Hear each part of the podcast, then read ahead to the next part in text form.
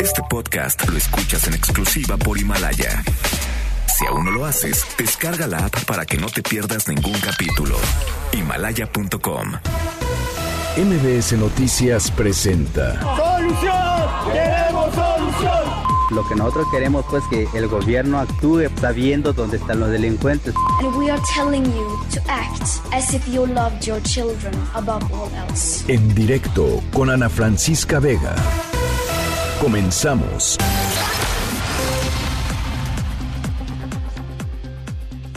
Son las 5 de la tarde en punto. ¿Cómo están? Me da muchísimo gusto que me acompañen. Estamos aquí en directo a través de MBS Noticias. Yo soy Ana Francisca Vega y hoy es viernes, primero de mayo del 2020, nuestro aplauso de viernes. Ya se acabó este, abril. Este, difícil abril, ahí viene mayo. Vamos a a echarle pues todo el ánimo del mundo.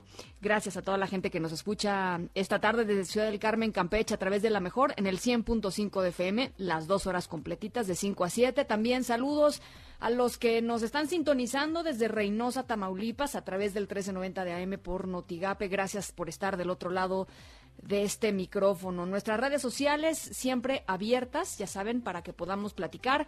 En Twitter me pueden encontrar como arroba Ana F. Vega. En Facebook estoy como Ana Francisca Vega Oficial. MBS Noticias, ahí estamos en todas las plataformas de redes sociales. Y pueden escuchar el programa en cualquier lugar del mundo a través de mbsnoticias.com. Aquí en um, eh, todas las tardes también los leo en nuestro número de WhatsApp, que es el 5543 77 1025. Va de nuevo. 55 43 77 1025 para que me platiquen cuáles son sus planes de fin de semana en casa. En casa, cabe aclarar. En directo.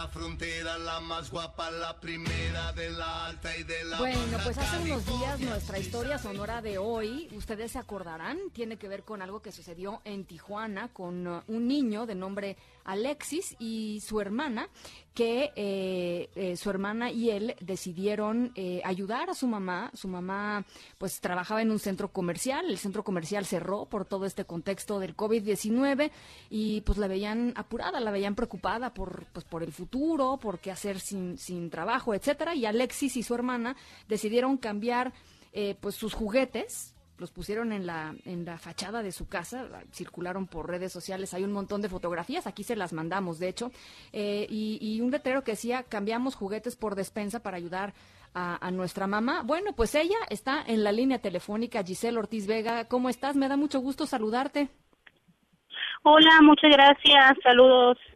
cómo estás Giselle Muy bien, aquí este, pues feliz con la respuesta que hemos tenido. A ver, cuéntanos un poquito. Yo ya medio que dice el resumen, ¿no? De lo que sucedió, pero, pero cuéntanos un poquito tú. Sí, fue el viernes de la noche cuando mi niño me escuchó hablar con mi mamá, pues que ya casi no teníamos comida y cómo le íbamos a hacer. Entonces mi niño pues nos escuchó y me dijo, mami, ¿y si cambio mis juguetes por despensa? Le digo, hijo, son tus juguetes. No, mami, yo quiero ayudarte, yo quiero cambiar mis juguetes por despensa. Fue Ajá. el día sábado, temprano que se levantó, sacó sus juguetes, hizo su letrero y pues esperó a que pues alguien viniera a cambio de eh, despensa, él iba a dar su juguete. ¿Y, y, qué, ¿Y cómo fue sucediendo todo? A ver, cuéntanos. Se, se acercaba la gente, supongo, ¿no, Giselle? Sí, fue tanto la respuesta, la verdad no esperábamos tanta gente, este, ayuda de diferentes partes de, de la ciudad, del país, este, estamos súper agradecidos con todos ustedes. Oye, Giselle, eh, cuéntame tú, eh, eh, ¿qué, estás, eh, ¿qué estabas haciendo? Eh, tú tenías un trabajo en un centro comercial, ¿cierto? Sí, así es. Yo trabajaba en un centro comercial en el área de niños. Eh, Sí. Yo rentaba caballitos para los niños, pero Ajá. por esto que estamos viviendo, pues decidió cerrar la plaza. y Sí. pues me tocó, pues ya tengo como mes y medio sin trabajar. Sí.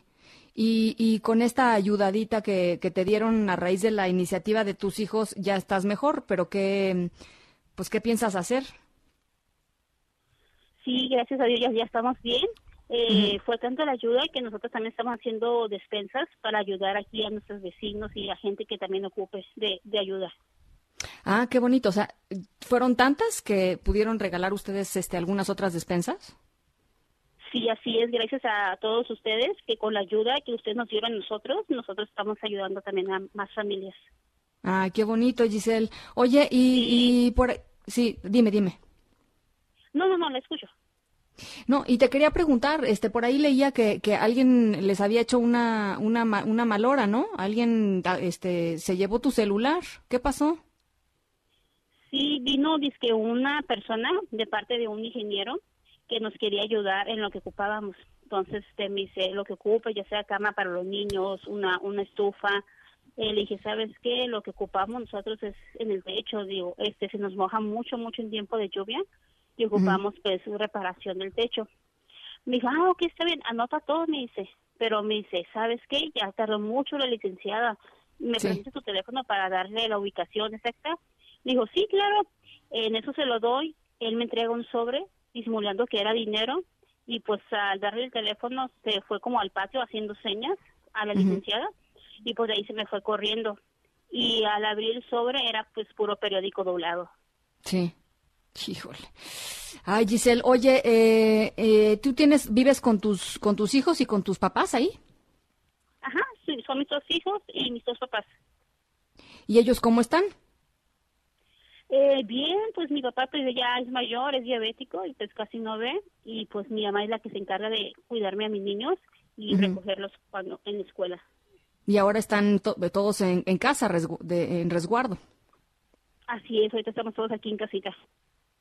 ¿Y cómo lo están llevando los niños? Además de que son una maravilla, porque la verdad, qué, qué generosidad, ¿no? De corazón los dos, este, haber, eh, pues, sido tan empáticos y tan, tan buena onda y, y ayudarte así generosamente como, como lo, lo intentaron hacer. ¿Cómo viven este, estos, estas semanas, estos, eh, pues, este tiempo de, de encierro? Pues ya están así como medio desesperaditos porque pues ya quieren salir, pero pues ellos entienden la, la situación y más pues están súper contentos porque pues me pudieron ayudar y pues, Claro. mi niño me dice, mamá, sí, sí pude. Ah, qué y lindo. pues gracias a la reacción de todos ustedes por llegar aquí a mi casa y pues cambiar la despensa por un juguete. Oye, y cuando, cuando todo esto pase, Giselle, ¿qué es lo primero que quieres hacer? Pues sa- sacar a mis niños, este, sacar a mis niños a, a pasear, porque pues ya es demasiado encierro estar aquí al parque, llevarlos, yo creo, a que corran ahí un ratito. Ujú. Alexis, ¿cuántos años tiene? Alexis tiene 10, ¿Y tu niña cómo se llama? Itzel Cristal, Itzel, y esa es más grande, ¿no? sí, tiene 13 años. Ella tiene 13 años. Y están los dos en la escuela. Sí, ella ya va a la secundaria y mi niño va en cuarto de primaria. Bueno, pues es la historia de Giselle Ortiz Vega. La verdad queríamos platicar contigo, Giselle, porque nos pareció que, este, que dos niños que tengan un, eh, pues esa voluntad de ayudar, este, tendrían que tener una mamá eh, igualmente amorosa. Y te, te agradecemos mucho de verdad que nos hayas, este, compartido tu experiencia, tu testimonio, eh, y pues esperando que, que pronto pase todo esto y que uno pueda regresar a la normalidad, ¿no? Muchísimas gracias a ustedes por todo su apoyo. Te mando un abrazo y otro abrazo a, a estos chicos.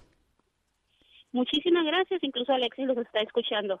Ah, pues un saludote, Alexis. Este, que te vaya muy bien, Alexis. Un poco más de paciencia, aguanta. eh, eres un niño, eres un niño lindísimo eh, y, y nos encantaría cuando todo esto pase, si vamos a Tijuana a conocerlos, ¿eh?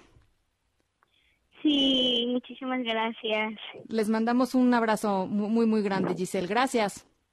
Gracias, muchas gracias, saludos.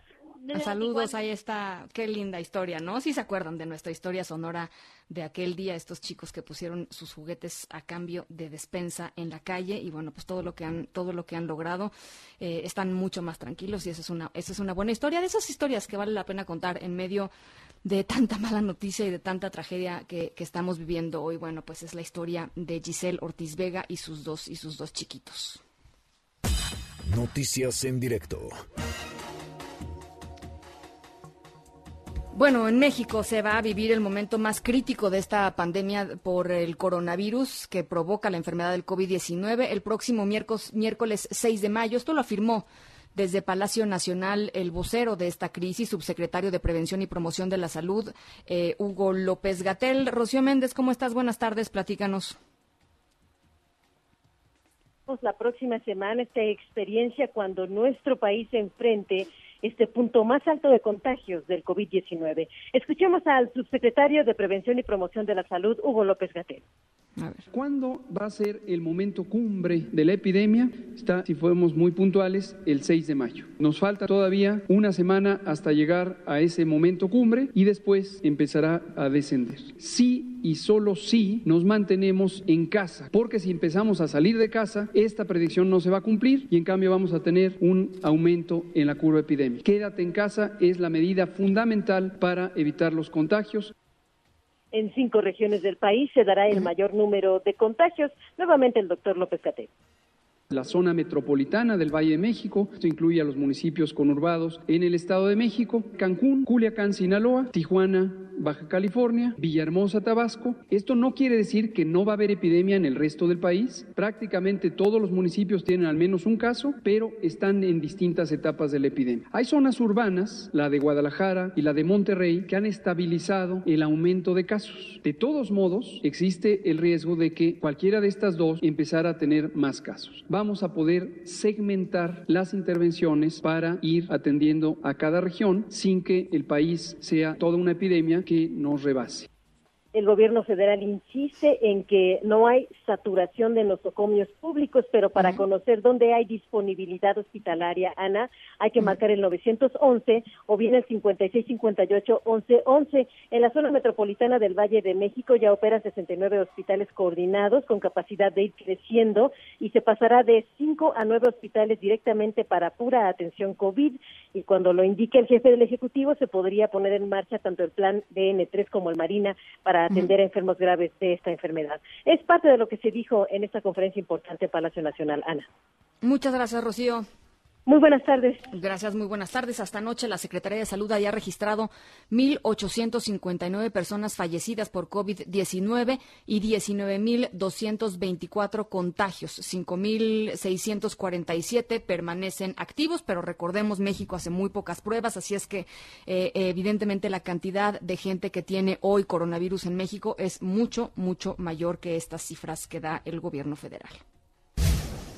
Y el coronavirus frenó en el Congreso, al menos eh, por las siguientes dos semanas, la sesión extraordinaria en la que se planeaba discutir esta polémica iniciativa del presidente para poder reasignar a su gusto el presupuesto ante una emergencia sanitaria. Oscar Palacios, platícanos cómo sucedió esto.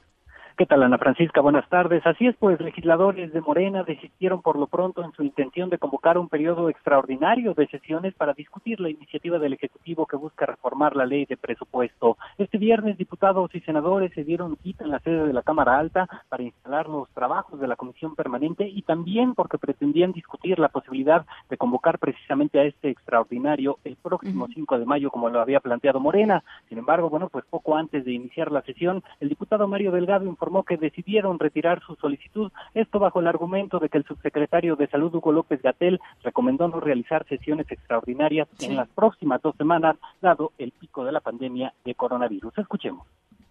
El doctor Gatel nos explicó, como lo hizo ayer en su conferencia ante los medios, que la siguiente semana se espera el pico de contagios en la epidemia. Él nos recomendó que era preferible no tener este tipo de reuniones por lo menos las siguientes dos semanas. Entonces hemos valorado su recomendación y vamos a atenderla. No obstante, Mario Delgado advirtió que una vez que transcurran estas dos semanas, insistirán en que se apruebe la reforma a la ley de presupuesto e incluso llamó a la oposición a trabajar para perfeccionar el dictamen que ya se estaba trabajando en San Lázaro y garantizar el equilibrio de poderes. Así lo dijo. Vamos a insistir en que se haga esta reforma. Hago en estos momentos una convocatoria abierta a los grupos parlamentarios de oposición a que se trabaje en la comisión de presupuesto, perfeccionando el dictamen. Estamos abiertos a todos. Y fijo tres ideas. Definir claramente cuándo estamos en una emergencia económica. Segundo, que a petición del Ejecutivo la declaratoria la haga la Cámara de Diputados. Tercero, que se definan los alcances de las reasignaciones que puede hacer el Ejecutivo ante los distintos escenarios. Por separado, senadores de oposición aseguraron que Morena dio marcha atrás en su intención de convocar al extraordinario debido a que no le daban los votos para alcanzar la mayoría calificada y aprobar la convocatoria. El coordinador de los senadores del PAN, Mauricio Curi, destacó que los legisladores de Morena no tienen la valentía de reconocer que no les dieron los números y aseguró que gracias a la sociedad y al bloque de contención que conformaron PAN, PRI, PRD y Movimiento Ciudadano, se logró frenar el autoritarismo, dijo, del grupo mayoritario. Ana Francisca es el reporte. Buenas tardes. Muchísimas gracias, Oscar. Hasta luego. Gracias. Bueno, una investigación de mexicanos contra la corrupción y la impunidad señala que la delegación del IMSS en Hidalgo asignó un contrato eh, fíjense ustedes, un contrato por 31 millones de pesos por 20 ventiladores respiratorios a una empresa que se llama Cyber Robotics Solutions. Eh, el pequeño detalle es que esta empresa es una empresa que, eh, cuyo dueño o uno de los dueños es el hijo del director de la Comisión Federal de Electricidad, de Manuel Bartlett. es decir, lo que está diciendo Mexicanos contra la corrupción y la impunidad es que cada ventilador costó algo así como un millón y medio de pesos eh, que es algo así como 600 mil pesos más de lo que se pagó a otros proveedores para que se den una idea general de, de, este costo y de lo que, pues el costo en el mercado, digamos, de otros ventiladores. General Motors está fabricando ventiladores cuatro veces menos caros que estos que pagaron eh, el IMSS a la empresa del hijo de, eh, del director de la CFE, Manuel Bartlett. Además, encontraron una empresa espejo de esta empresa original, Cyber Robotics, en Panamá, que está utilizando prestanombres. Eh, el el aludido, Manuel Bartlett Álvarez, hijo de Manuel Bartlett, confirma que efectivamente vendió los ventiladores al IMSS para enfermos de COVID-19 y para defenderse, lo que dice eh, es que el gobierno de la Ciudad de México, que está encabezando evidentemente la jefa de gobierno Claudia Sheinbaum, compró ventiladores 72% más caros que los de él. Eh, esa, es, la defensa. Eh, de Manuel Bartlett Álvarez, quien niega que pues que haya un sobreprecio significativo, ¿no? Eh, en esto, en estos ventiladores y en esta compra del IMSS. Mexicanos contra la corrupción y la impunidad está efectivamente verificando los dichos de Manuel Bartlett Álvarez y eh, pues las compras de la jefa de gobierno Claudia Sheinbaum eh, para ver si efectivamente son 72% más caros que los que él mismo ya compró con un sobreprecio de, ya les decía, 660 mil pesos por lo menos. Bueno, Y en el mundo suman más de 237 mil muertes por COVID-19 y 3 millones 300 mil casos de contagio. Un millón de personas se han recuperado. Después de una reunión del Comité de Emergencia con especialistas, la OMS mantiene como vigente la emergencia internacional por COVID-19 que se declaró ya desde hace tres meses. Oigan, y una buena noticia, la Administración de Alimentos y Medicamentos de Estados Unidos, la, equivalente, digamos, a la COFEPRIS aquí en México, que da las certificaciones para nuevos medicamentos o para nuevos procedimientos médicos, entre otras cosas, aprobó eh, hoy el uso de emergencia en pacientes con coronavirus del antiviral Remdesivir, después de un estudio que mostró una mejora de 30% en el tiempo de recuperación de los enfermos de COVID-19 si es que se les administra este antiviral. Este es el anuncio en voz del propio presidente Donald Trump. Estoy contento de anunciar que Gilead obtuvo de la FDA la autorización urgente para el uso del Remdesivir. Saben que es porque se ha hablado de eso en medios en los últimos días, un importante tratamiento para pacientes hospitalizados por coronavirus.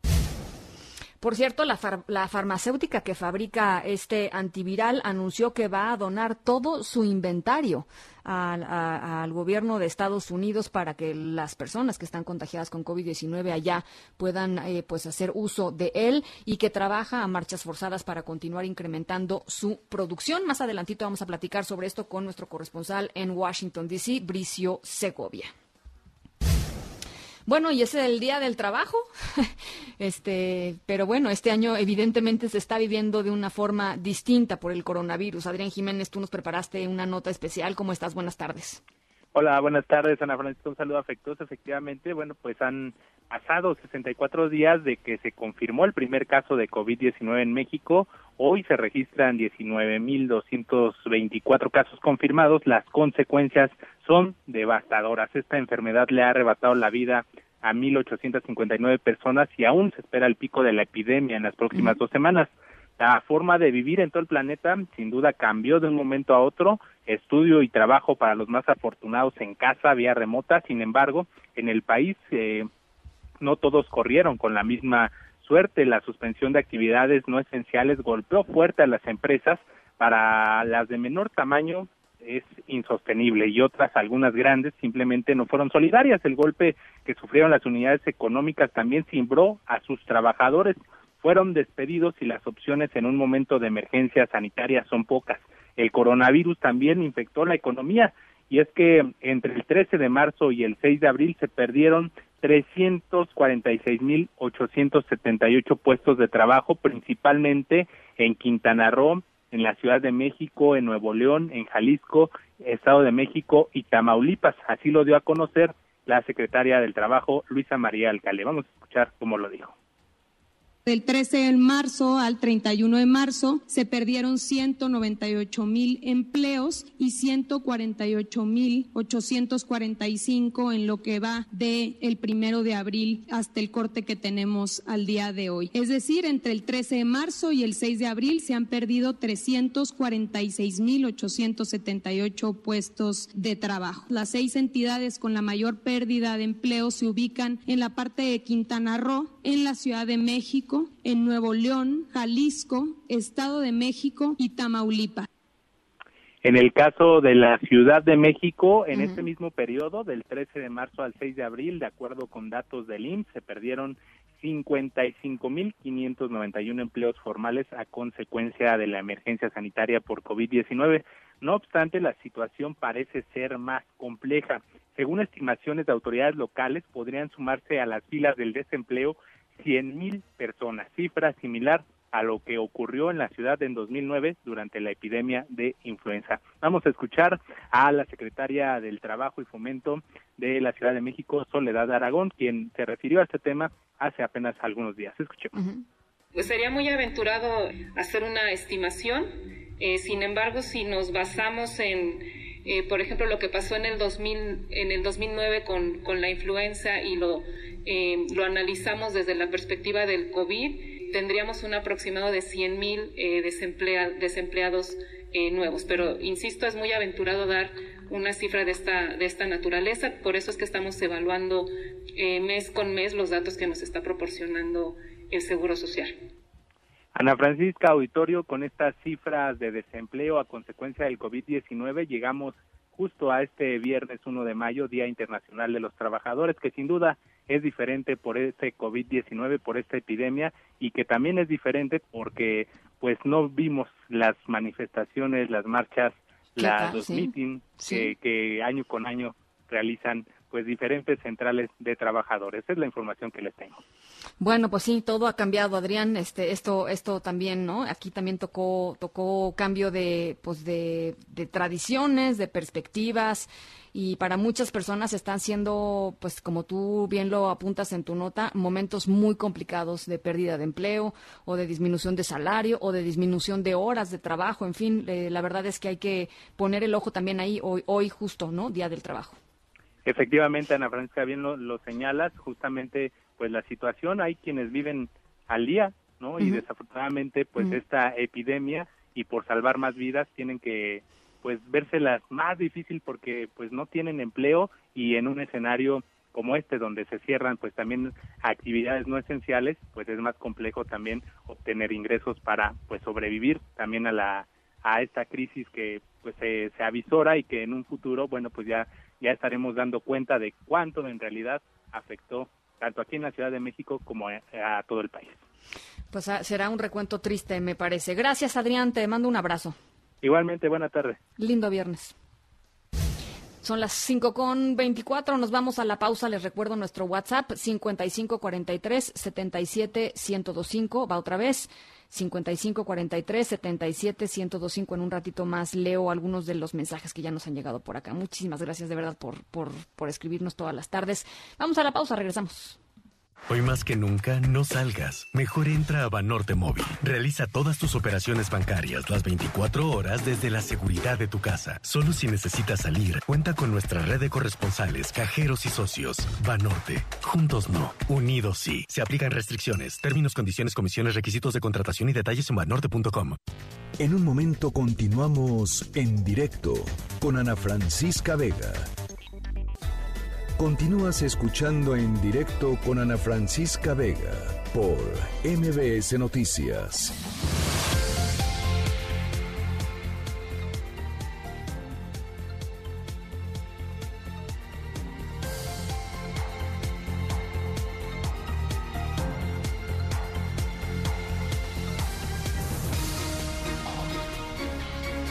Las 5 de la tarde con 26 minutos. Bueno, pues eh, vamos a platicar ahora con la doctora Natalia Agusti. Ella es médico cirujana, actualmente está encargada del triaje respiratorio. Ahorita nos cuenta qué es eso del triaje respiratorio de un hospital privado de la Ciudad de México. Pero lo que es eh, muy interesante, eh, por supuesto, además de su, de su trabajo y del reto que seguramente debe implicar eh, hacerlo hoy, es que ella fue contagiada con COVID-19 por uno de sus pacientes, el segundo paciente, de hecho, que recibía en, en su consultorio este año.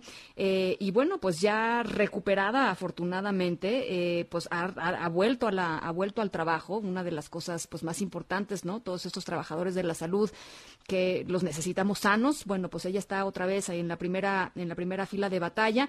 Y estoy contentísima de, de tenerte aquí en la línea, doctora. ¿Cómo estás? Buenas tardes. Hola, buenas tardes, Ana. Muchas gracias por el tiempo y pues saludos a todo tu auditorio. A ver, cuéntanos un poquito qué fue lo que sucedió, Natalia, doctora. Ay, pues miren, eh, ahora sí que como, como todos, no esperas el momento del contagio, crees que está muy lejano, aparte fue de cuando empezó el primer contagio en México, fue cuando a mí me pasó.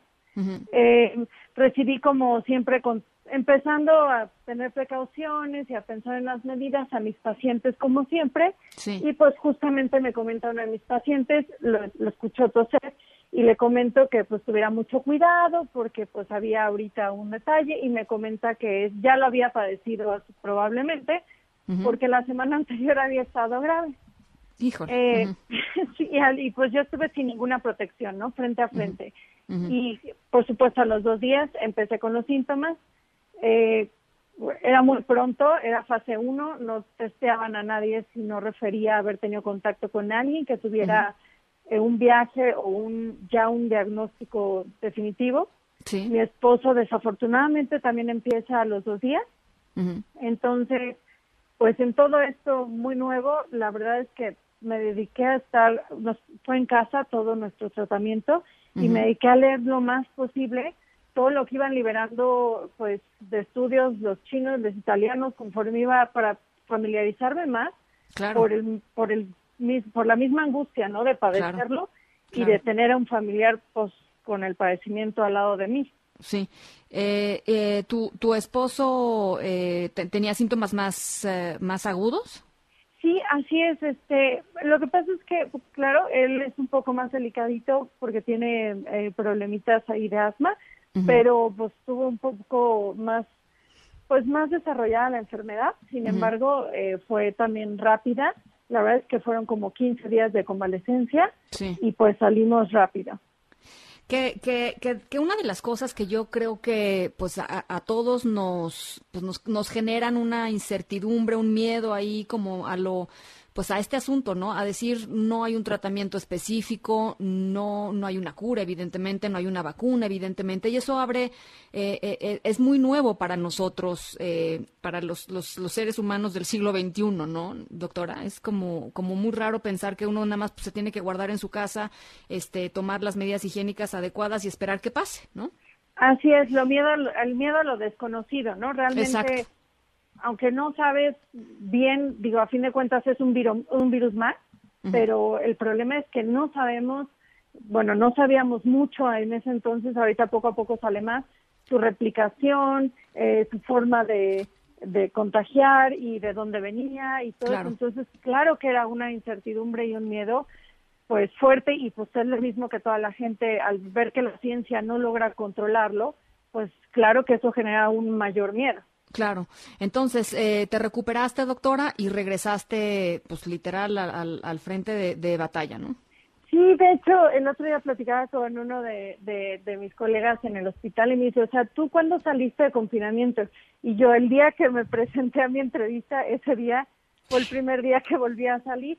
Y la verdad es que eh, creo que me es más fácil para mí estar donde estoy, que es el primer contacto con pacientes, cuando llegan y te cuentan, ¿no? ¿Qué tienen y por qué están yendo contigo y por qué están ahí en un triage respiratorio donde pues evaluamos en qué punto está, si realmente es algo grave, es algo intermedio o es algo que está empezando y puede irse a su casita y recuperarse ahí. Pero yo reconozco los síntomas por el hecho de haberlo padecido. Claro. La verdad es que siempre que les pregunto a los pacientes, el escrutinio que es ahora sí que rascarle más profundo, cuando empiezo a escuchar, cuando me dicen ciertos datos de cómo es la enfermedad, de cómo es su dolor o de cuándo se presentan ciertos datos, es donde me doy cuenta y lo casi te puedo decir que a veces lo revivo y digo, ok, sí te entiendo y entiendo todo eso. La, también es darles una cierta seguridad, claro. decirles, ya estuve ahí, Claro. Pues tómalo con calma, si va a haber días muy fuertes o estás pasando justo el tope más fuerte del peligro, pero vamos bien, igual a los que veo mal, pues pues igual intentarlos calmar, ¿no? Escuchar a alguien que te dice, yo ya lo viví, lo pasé, a lo mejor no tan grave o menos, o a lo mejor un poquito más grave que ellos, les ayuda un poco también a tener un poco de tranquilidad. Claro. ¿Sabemos de qué depende eh, la, gravedad de los, de, o, la virulencia, digamos, de, de, la enfermedad, además de las preexistencias? Porque de pronto también eso lo, lo, he llegado a leer eh, y, y, pues circula muchísima información, mucha científica, ¿no? Información comprobada, pues, eh, en donde hay una relación directa con enfermedades, ¿no? Y, y la gravedad del, del virus como eh, como la diabetes, como la hipertensión, como lupus, etcétera, etcétera. Pero también hay otros casos en donde la gente estaba pues, sana, ¿no? Exacto. De hecho, lo que hemos visto, hay un punto, o sea, como todo virus ingresa a nuestro sistema, lo peor es que se, pues digamos, hasta cierto punto se disfraza, nuestro cuerpo no lo reconoce porque nunca lo ha, nunca lo ha enfrentado.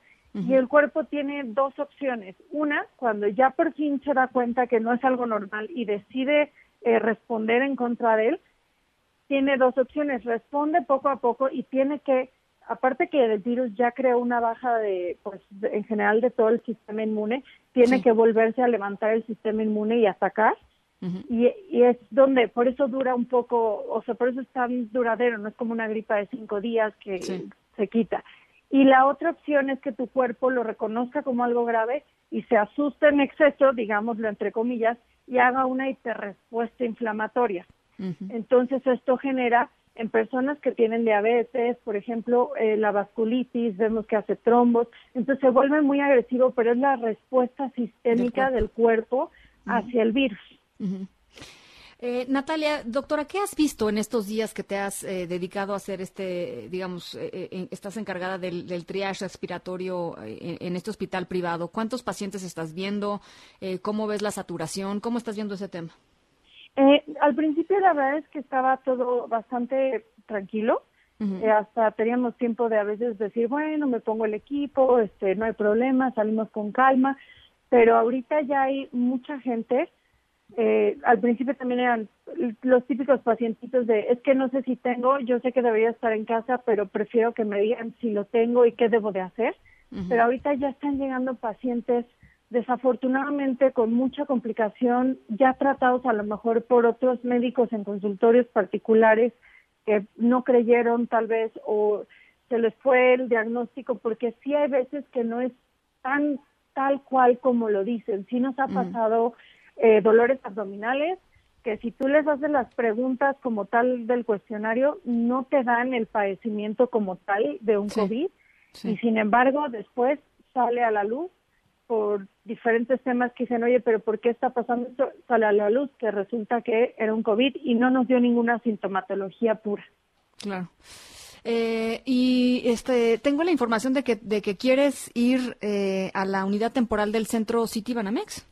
Sí, la verdad es que este, me interesa mucho. He estado pidiendo, todo, siempre, justo hoy me mandaron otro correo y estoy pidiendo el turno de la noche. Por supuesto, en el día yo estoy eh, pues en mi, en mi unidad, pero en la noche me, sí me interesaría. La verdad es que mucho es por, por el hecho de haberlo cursado. Hasta cierto punto veo compañeros, enfermeros, médicos, intendencia, que tienen mucho miedo a acercarse a un paciente eh, con pues COVID positivo. Y siento que no es que yo ya lo tuve y no me va a dar, por supuesto que me sigue dando mucho miedo, pero sé que el riesgo de reinfección o recontagiarse, pues se ha visto poco, ¿no? Entonces, si puedo apoyar también un poco en ese tema de todo un grupo que tengamos una guardia nocturna o algo y a lo mejor estén indecisos y pueda yo pues exponerme a lo mejor un poco más en vez de un compañero sano, pues la verdad es que sí, yo es por lo que busco ingresar en las noches y tener más experiencia, es algo nuevo que siento que necesitamos que muchos médicos sepamos cómo controlarlo, qué puede venir después, porque ahorita estamos viendo el pico, pero qué va a pasar después con nuestros pacientes que salgan de terapias intensivas, cuáles van a ser las complicaciones y qué cómo las podemos evitar. Entonces, es muy importante que nos, nos, nos empapemos bien del tema porque este virus ya se va a quedar, va a ser algo que va a estar cada año activándose y tenemos que controlar. Ahorita es masivo, pero tener una expertise en saber algo nuevo que va a estar siendo ya parte de nuestro esquema de enfermedades anuales es importante conocerlo. Oye, eh, doctora, no sé si eh, seguramente escuchaste la, la, noticia hoy de eh, pues la, la, FDA aprobando el uso de emergencia en pacientes con COVID-19 del antiviral Remdesivir. Eh, ¿qué, qué, qué, opinión te merece al respecto? ¿Qué tratamiento se le da aquí a un paciente con COVID-19? Eh, de hecho, algunos hospitales sí lo ocupan, otros hospitales no. Eh, esto viene de Estados Unidos de un testeo que hicieron para, me parece, el 100% de un muestreo que hicieron, 80%, 80 pacientes de 111 pacientes, creo que tuvieron una cierta mejoría. No, como tal, siguen un estudio, pero de todos los medicamentos que se han puesto dentro de diferentes estudios es el que se ha visto con mejor respuesta. sé que varios hospitales ya lo ocupaban desde desde que empezó aquí en México, muchos ya lo ocupaban con otras combinaciones de medicamentos y muchos han tenido, la verdad, muchos hospitales sí han tenido muy buena respuesta. El problema también depende mucho del tipo de paciente que llegue eh, con las afecciones previas, que pues es lo que decimos comorbilidades, ¿no? Obesidad, eh, diabetes, hipertensión.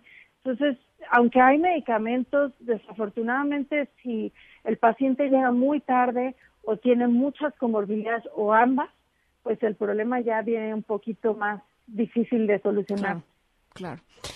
Bueno, doctora, pues yo te agradezco muchísimo que nos regales estos minutos en medio de, pues esto, ¿no? Este que debe ser un, unas, eh, unas jornadas eh, eh, impresionantemente agotadoras para para ti. Gracias por por el testimonio. Vamos a estar molestándote en unas semanas más. Ojalá que para entonces ya puedas haber estado en pues en la en el turno nocturno ahí en la unidad temporal de, de Centro City Banamex. y de verdad te, te deseo te deseo lo mejor. Te agradezco mucho la pues eso la entrega, ¿no? la entrega, la solidaridad y, la empatía que, muestras con, pues, con toda la gente que, que tiene miedo y todos los que llegan a ti. Muchísimas gracias. Al contrario, gracias a ti. Hasta luego. Gracias. Es la doctora Natalia Agusti, médica cirujana, actualmente encargada del triaje respiratorio en un hospital privado aquí en la Ciudad de México. En directo.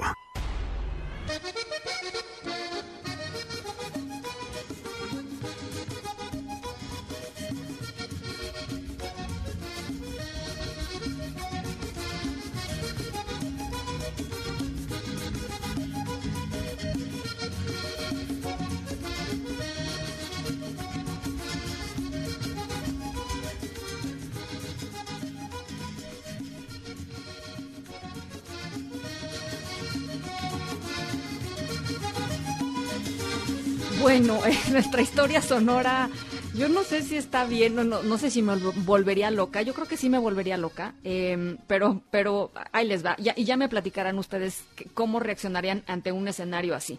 Eh, nuestra historia sonora se sitúa en Panamá, eh, imagínense por un momento estar ahí, eh, en la playa, por supuesto, en Panamá, una playa divina, un clima maravilloso, suena que son unas vacaciones increíbles hoy, ¿no? Más que nunca casi casi que a donde te lleven vas feliz, ¿no? Pero este en este en este encierro y en este quédate en casa. Pero pero eh, bueno, pues una serie de personas, un grupo de viajeros, estaban en Panamá, eh, estaban en la playa en Panamá, en un lugar increíble, y algo cambió.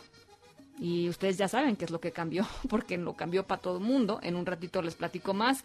¿Y qué pasó? ¿No? ¿Qué pasó? Por supuesto. Las 5 de la tarde con 40 minutos, nos vamos a la pausa. Regresamos con más.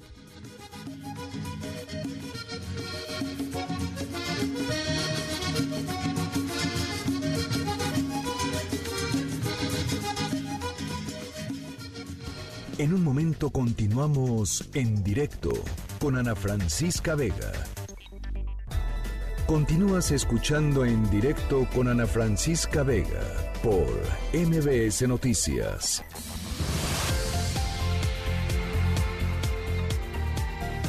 Oigan, eh, gracias por, por, todas sus comunicaciones em, en este arranque de mayo. Em, JC nos dice, llega el fin de la excelencia académica en México una mala noticia, muy doloroso, preocupante, como casi todo en estos últimos meses, caray. Bueno, eh, JC, no sé a qué te refieres.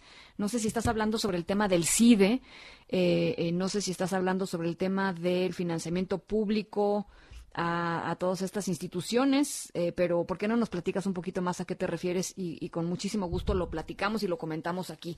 Eh, Guillermo Galindo nos dice, acaba de anunciar Mario Delgado que como no iba a haber quórum para aprobar el periodo extraordinario, no lo va a haber. Pues más que quórum, las malas lenguas dicen que más bien Moreno no tenía los votos suficientes como para, para hacer las, los cambios constitucionales que se requerían para pasar la ley eh, que le daba al, presidente López Obrador eh, facultad para mover parte del presupuesto en situaciones de emergencia, así es que decidieron eh, no convocar a este, a este periodo. Y bueno, pues ahí está. Gracias, Guillermo, por tu comunicación. José Luis Sánchez nos dice, reciban saludos afectuosos en estos tiempos políticos por resolver un aumento de presupuestos al gobierno federal. Confirma que los mexicanos y su gobierno siguen siendo el mismo. No existe democracia en México veamos un Senado y Cámara de Diputados que defienden al partido que los eligió, que eso no es corrupción, lo ético es representar al pueblo. Den un den ningún uniforme partidista, den ningún informe partidista, deberían legislar para separar a los senadores o diputados que abandonen a un partido, de tal forma que con eso se acabaría la lambisconería, dice José Luis Sánchez. Gracias. Em, y nos dicen, la nueva adquisición de ventiladores de forma oculta no es corrupción del gobierno de AMLO y para eso quiere más dinero. Por otra parte, no den publicidad a diputados que su actividad la lleven en nombre del partido político, ya son diputados de la Nación. Muy buenas tardes. Muchísimas, eh, muchísimas gracias. Em, Gracias por todas sus eh, comunicaciones. Nos vamos a otras cosas. Plaza Pública con Mariana Linares Cruz.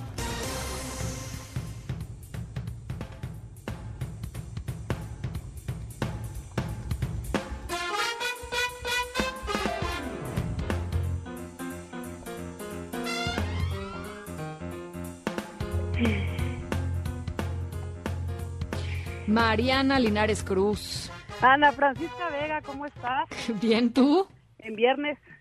En viernes me da mucho gusto, estrenando mayo, Mariana. Estrenando mayo y estrenando nuevas maneras de ver cine, Ana Francisca, me da mucho gusto tener esta colaboración, porque uno de mis festivales favoritos desde hace 15 años es Ambulante, dedicado a pues expandir la mirada con eh, documentales de México y de todo el mundo, pero sobre todo apoyando a la realización nacional.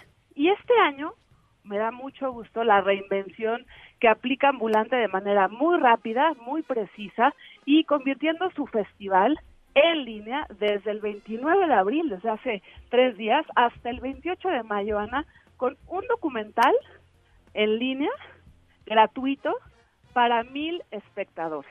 Es que un ejercicio, dime, dime Me encanta, porque te voy a decir una cosa, eh, Linares. Yo, la verdad, eh, me encantan los documentales, sabes que me fascinan los documentales, pero difícilmente tengo tiempo para ir a ver este nada al cine. Eh, entonces me parece extraordinario que hayan que hayan hecho esto. Ojalá que cuando todo esto pase eh, continúe eh, la, la, la, versión digital de, de, todo el asunto. Yo creo que esta pandemia nos está también demostrando, dentro de muchas cosas, ya lo hemos platicado aquí, las posibilidades, las oportunidades y, y, sobre todo la creatividad y el talento en el área cultural y artística sí. de que de que se puede seguir compartiendo no todos estos contenidos todas estas obras todos estos trabajos de, de, muchos cineastas en este caso. Insisto, a mí me da mucho gusto que Ambulante se movió muy rápido para convertir su festival en una experiencia en línea y digo, y digo experiencia porque no solo se trata, Ana, de que puedas tú ver eh, un documental eh, en tu plataforma, en tu página, como ahora también está sucediendo, ¿no? Que todas las plataformas se están volcando a la a la distribución de contenidos. No, se trata de una experiencia, se trata de un festival. Y lo digo porque están haciendo que durante un día entero, es decir, uh -huh. de las 12 de la noche hasta las 12 de, de la noche del día siguiente, puedes ver un solo documental en línea. Y este documental solo lo, lo, pueden ver mil personas, es decir, de alguna manera tú tienes que ir por tu boleto, ¿no? Sí. Y como pasa en el cine, pues se acaban las butacas o no se acaban las butacas, dependiendo de la popularidad de la película, con lo cual aquí uh -huh. tienes que hacerlo pronto, rápido y tener una programación también en tu cabeza de que quieres ver ese documental. Pero por otro lado, como buen festival, tiene la posibilidad de que tú puedas platicar con los realizadores y las realizadoras de los documentales haciendo un conversatorio todos los días también a las nueve de la noche. Entonces, ah, vale la pena ver el documental un poquito antes, tú tienes, insisto, 24 horas para verlo, pero que llegues bien preparado para las 9 de la noche, pues echarte una platicada con eh, los realizadores y realizadoras de estos documentales. Es eh, casi un mes de, de documentales mexicanos y de todo el mundo. Eh, hay una, una programación especial todos los días a las 12 del día dedicado a niños y niñas que también no se lo pueden perder porque también sabemos que hay muchos contenidos pues ya girando y girando, pero aquí estamos hablando de documentales dedicados sí. a las audiencias infantiles y yo les quiero recomendar tres documentales en específico para que apunten fechas.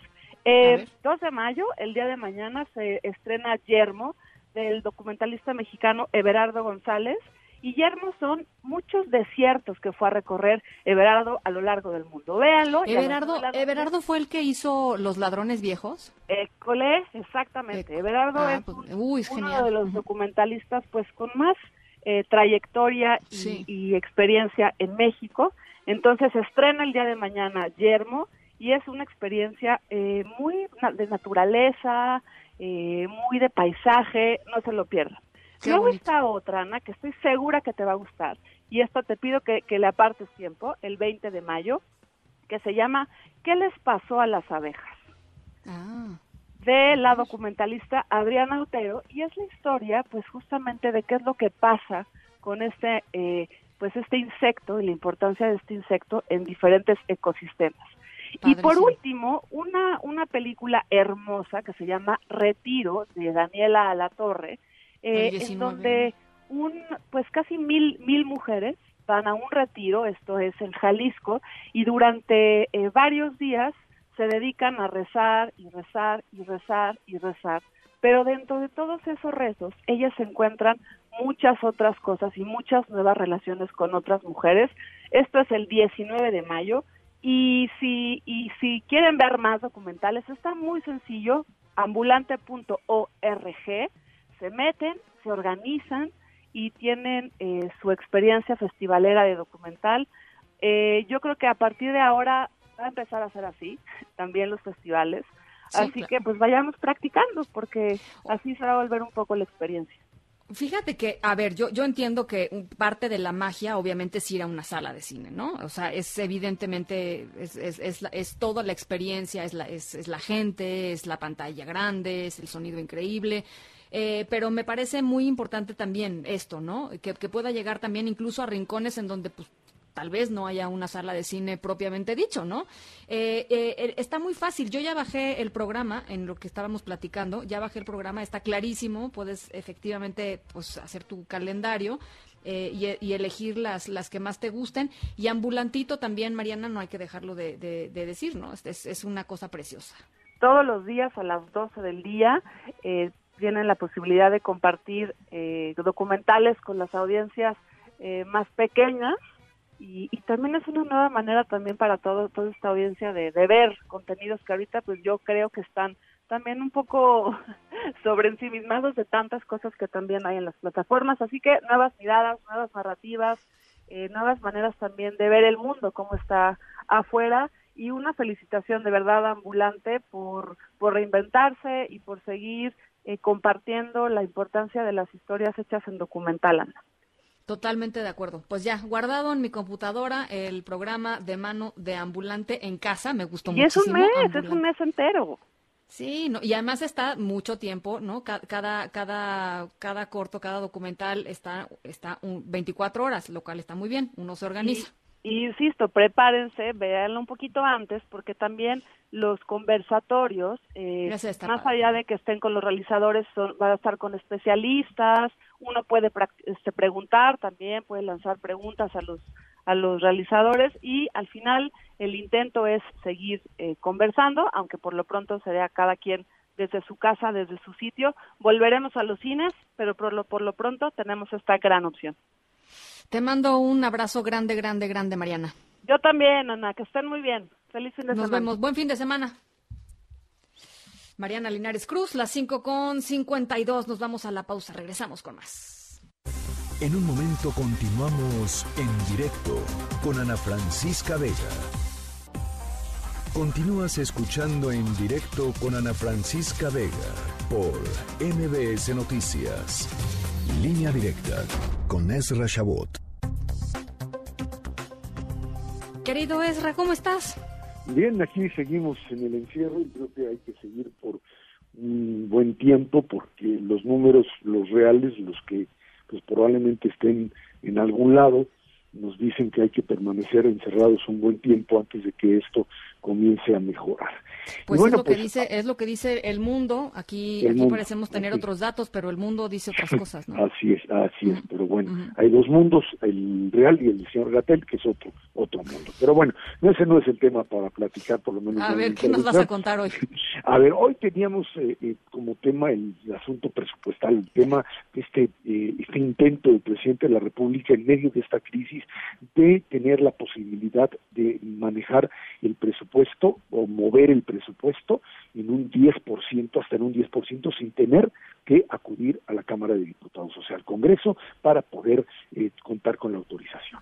Y bueno, decía Mario Delgado en un momento que eh, esto era una buena oportunidad, porque estábamos en una situación de emergencia y normalmente los gobiernos anteriores pues movían y hacían con el presupuesto lo que querían, lo que no es cierto. O sea, desde hace ya por lo menos dos o tres sexenios, el tema de las partidas secretas, el tema del movimiento de recursos a nivel federal, es algo que está y se puede ver ahí en los eh, informes de la Auditoría Superior de la Federación bastante bastante eh, pues controlado. No es lo que sucede a nivel estatal y de empresas paraestatales que es otro otro problema pero e incluso cuando los, ah, la Cámara de Diputados le movía el presupuesto a algún presidente, eh, con, con que, que, como hemos eh, sabíamos muy bien o teníamos el conocimiento de que eh, no tenían ellos pues eh, mayoría parlamentaria pues no le movían el presupuesto a un presidente en 10%, era lo que se podía mover era realmente mínimo ciertas cantidades pues que suenan fuerte, pero que en el total no representaban tanto de 1% para acá, 2% para acá, pero hasta ahí se llegaba. Poder mover el 10% del presupuesto eh, sin consultar al, al Congreso es algo verdaderamente eh, pues propio de la vieja historia priista diría yo del propio del propio gobierno ahora eh, ¿Por qué lo hacen en este momento? Pues probablemente quisieron hacerlo en este momento, probablemente por el hecho de que sí hay una hay una situación de emergencia, pero también, Ana Francisca, lo que hay es una baja de recursos importante, con un crecimiento cero, primero a principios de año, y que se nos va a menos dos, y se nos va a ir a menos ocho, menos nueve, pues no van a recaudar lo que tenían que recaudar, y entonces sí hay que mover partidas presupuestales. Habrá que hacerlo, pero habrá que consultarlo con el, con el, con el Congreso. Uno diría, pues, ¿cuál es el problema si tienen mayoría en Morena? Pues sí, en este momento la tienen, pero ellos tendrían que cargar directamente con el costo de decir abiertamente, públicamente, pues le voy a quitar el dinero a este y a este y a este. A diferencia de, pues, eh, simplemente que el presidente lo haga desde su oficina, le informe a las comisiones y esto pueda pasar desapercibido. Esa es una de las razones. Y la otra, por supuesto, es tener el control del presupuesto para el año entrante, un año electoral, en donde quién, pues, quién sabe qué va a pasar y en una de esas, dado el fuerte pues golpeteo que se está dando y con Morena en la situación en la que está, pues pierden la mayoría en Cámara de Diputados y a partir de ahí, bueno, pues tienen la posibilidad de ganar. Bueno, finalmente esto se vino para abajo, eh, no consiguieron pues eh, negociar, digámoslo de forma fina, eh, con alguno de los eh, diputados o senadores de la permanente para convocar al periodo extraordinario, pero pues no se podían dar por derrotados. Y entonces utilizaron lo que se conocía como la estrategia de la frase célebre de Pepe Alameda, este cronista taurino que decía el toreo no es graciosa huida sino apasionada entrega, nada más que aquí fue graciosa huida. Pues fue decir, fíjense que no va a haber extraordinario, el doctor Gatel el doctor Gatel, que sabe de todo, nos dijo que no podía haber extraordinario porque era un problema de salud y poner a todos en, la Cámara y, y, entonces mejor nos vamos sin extraordinario. Y así, por motivos de salud, como renuncian la, o renunciaban la mayoría de los funcionarios, así renuncia esta administración a irse a un extraordinario para, bueno, a tratar de irse a un extraordinario, que parece que no lo iban a lograr, con la intención finalmente de otorgarle un mayor poder al presidente de la Francisca. Pues sí, Esra, eh, la verdad es que eh, cuesta, cuesta trabajo pensar que, este es un tema de la emergencia eh, sanitaria, sobre todo porque además uno lee el decreto que dio lugar a toda esta discusión y a, la posibilidad de que se cambien las leyes y pues en, ningún lugar se, se, lee que esto es una emergencia sanitaria. O sea, están hablando de cualquier otra. El presidente está hablando de cualquier otra cosa, ¿no? Este, es, es muy impresionante. O sea, leer el decreto es muy impresionante. Eh, y, ni siquiera por, las, por, las, imprecisiones, cualquier cosa puede ser, cualquier cosa puede ser emergencia sanitaria, cualquier cosa puede ser, y bueno, pues esa indefinición es lo que finalmente le permite la discrecionalidad al Ejecutivo. Exactamente. Bueno, pues eh, ahí, está, no sucedió, ahí estamos, este, por, lo pronto, ¿no? Quién sabe cuando, cuando, cuando el doctor Gatel diga otras cosas, quién sabe qué va a pasar, por lo pronto no. Así es. Hay que suerte, doctor por lo menos para otras cosas. Bueno, muchas gracias, Ana Gracias, Ezra. Linda, linda, lindo fin de semana. Gracias, hasta luego. En directo.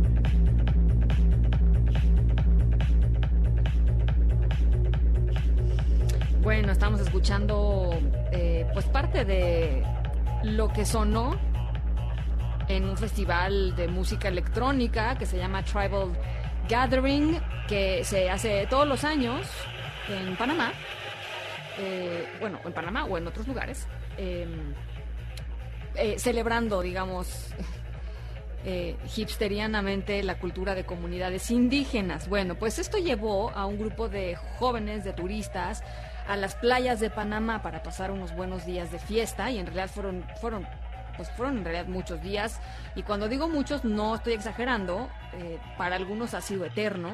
Eh, lo que ha sucedido a raíz de su visita a Panamá para el Tribal Gathering. En un ratito les platico, les platico de qué va la historia sonora de hoy. En un momento continuamos en directo con Ana Francisca Vega. Una voz con transparencia. ¡Solución! ¡Queremos solución! Una voz objetiva. Lo que nosotros queremos pues que el gobierno actúe sabiendo dónde están los delincuentes. Una voz plural. And we are telling you to act as if you loved your children above all else. Esto es En Directo con Ana Francisca Vega. En directo, MBS Noticias. Las 6 de la tarde con 7 minutos. Gracias por seguir con nosotros aquí en directo a través de MBS Noticias. Contigo en casa, yo soy Ana Francisca Vega. Estamos estrenando mes, primero de mayo del 2020. Viernes. Por ahí tenemos nuestros aplausos de viernes, ¿no? ¿Nos tocan? ¿Sí nos tocan? ¿Ahí están? Bueno, ahorita nos ponen nuestros aplausos de viernes. Eh, les recuerdo nuestro WhatsApp, eh, 5543-77125. Va otra vez, 5543-77125. Eh, saludo con muchísimo gusto a toda la gente que nos está escuchando desde Torreón, Coahuila, a través de Q en el 91.1 y desde Zacatecas a través de Sonido Estrella en el 89.9. También saludos a toda la gente que nos eh, sintoniza en nuestra página web mbsnoticias.com. Ahí estamos totalmente en vivo y en directo. Tenemos mucha información. Vamos a estar platicando con, eh, ahí están nuestros aplausos de viernes, un poco tardados, pero ahí están. De que llegan, llegan, así como el viernes. Muy bien. Eh, les decía que más adelantito vamos a estar platicando sobre un tema que me han estado preguntando mucho eh, a través de de redes sociales y de nuestro número de WhatsApp, que es qué pasa con los animales de compañía y el coronavirus y el COVID-19, ¿no? Este, este tema por ahí salió de que contagiaban o no contagian, o etcétera, etcétera. Bueno, vamos a estar justo platicando con un académico de la Facultad de Veterinaria de la UNAM, porque creo que es muy importante. Hay reportes de que hay personas, varias personas, eh, abandonando a, animales de compañía eh, justamente por este tema, y bueno, pues hay que aclararlo de una vez. Eh, eh, nos vamos, ¿les parece? Primero con el resumen. Noticias en directo. Bueno, pues desde Estados Unidos llega la información de que eh, se aprobó el uso formal del antiviral Remdesivir para el tratamiento de pacientes con COVID-19. Bricio Segovia, ¿cómo estás? Buenas tardes, platícanos.